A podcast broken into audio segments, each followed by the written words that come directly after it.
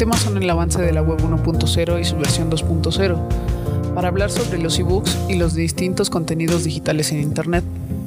Para iniciar, la web 1.0, para los que recuerden, eran páginas estáticas, solo había texto, no había mucho, y los contenidos eran puestos en la red por parte de la industria, instituciones u organizaciones gubernamentales, empresas o publicidad. Eso era todo, texto y más texto. Las ventajas llegaron con los innovadores y los nuevos lenguajes de programación. Fue así que se desarrolló la web 2.0 con textos que ya no eran estáticos, imágenes, GIF, video, audio, audiovisuales. Esto produce la evolución y creación de plataformas como nuestros ya conocidos YouTube o el mismo SoundCloud, permitiendo a los usuarios subir su propia información y compartirlo con cualquiera que desee.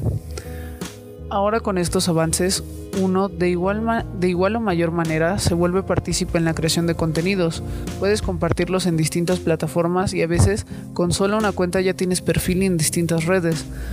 Todos estos avances han logrado que nuestro modo de consumo de contenidos e información se haya transformado de lo analógico a lo digital. Obviamente no podemos descartar el hecho de que hay sectores o poblaciones que no tienen acceso a toda esta convergencia digital, quitando su derecho a la información.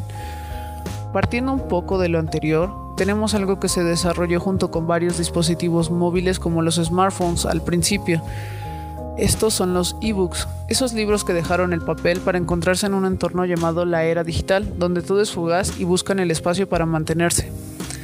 Los ebooks básicamente son iguales a los físicos. La diferencia está en que no se experimentan sensaciones como las de abrir un libro ya sea nuevo o viejo. Esa sensación se queda fuera dejando solamente el cristal de tus dispositivos de, tu dispositivo electrónico de preferencia. Ahora mismo no se trata de hacer una comparación completa de los ebooks y los libros como los conocemos. Pero tratemos de dar un panorama de esto.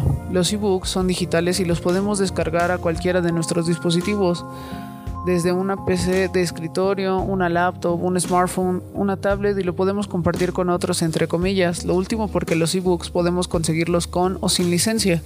Esto es que con licencia pagamos por ellos o el autor nos dio permiso para esto. No literalmente, pero así es el asunto. Por la otra cara de la moneda tenemos los sin licencia. Son ilegales por así decirlo.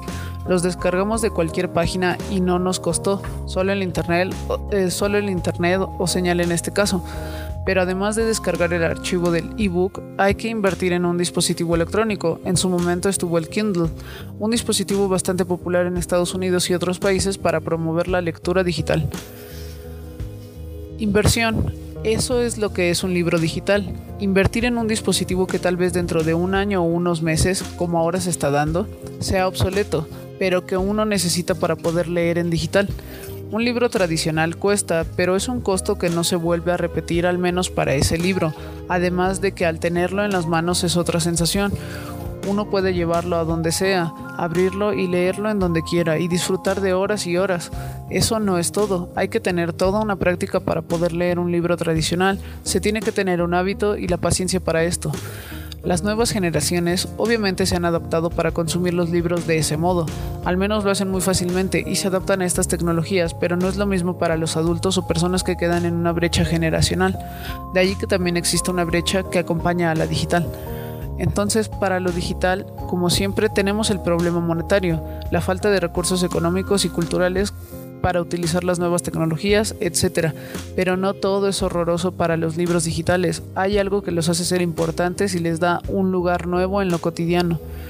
Los libros digitales los podemos tener hasta en el rincón más alejado, con solo tener la conexión adecuada en una computadora. Obviamente volvemos a tener los problemas que habíamos dicho, pero es una gran ventaja tener el libro en donde sea, en cualquier parte del mundo sin necesidad de cargarlo o llevarlo, por así decirlo. El libro estará ahí a cualquier hora y cuando nosotros queramos. Podemos estar en la computadora de otro o usar cualquier dispositivo que nos sea ajeno, pero la información ahí estará. Es por esto que la tarea de digitalizar los libros antiguos por parte de variadas instituciones es noble e importante para todos. De ese modo tendremos textos en distintos idiomas en cualquier punto del planeta, si así lo quieren.